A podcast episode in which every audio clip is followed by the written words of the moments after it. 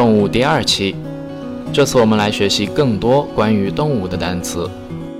上次我们讲到，Freddie 和他的外国朋友 Lily 去动物园碰见了孔雀。Freddie 他们发现背着两座山的骆驼，骆驼走路的样子惹得他们哈哈大笑。骆驼，camel，camel，c a m e l，camel。Freddie 和 Lily 走进了一片竹林，发现了可爱的小熊猫在啃竹子。熊猫，panda panda，p a n d a，panda。他们看着小熊猫玩了一会儿，往前走，然后看到了庞大的大象。大象在用它的长鼻子喝水。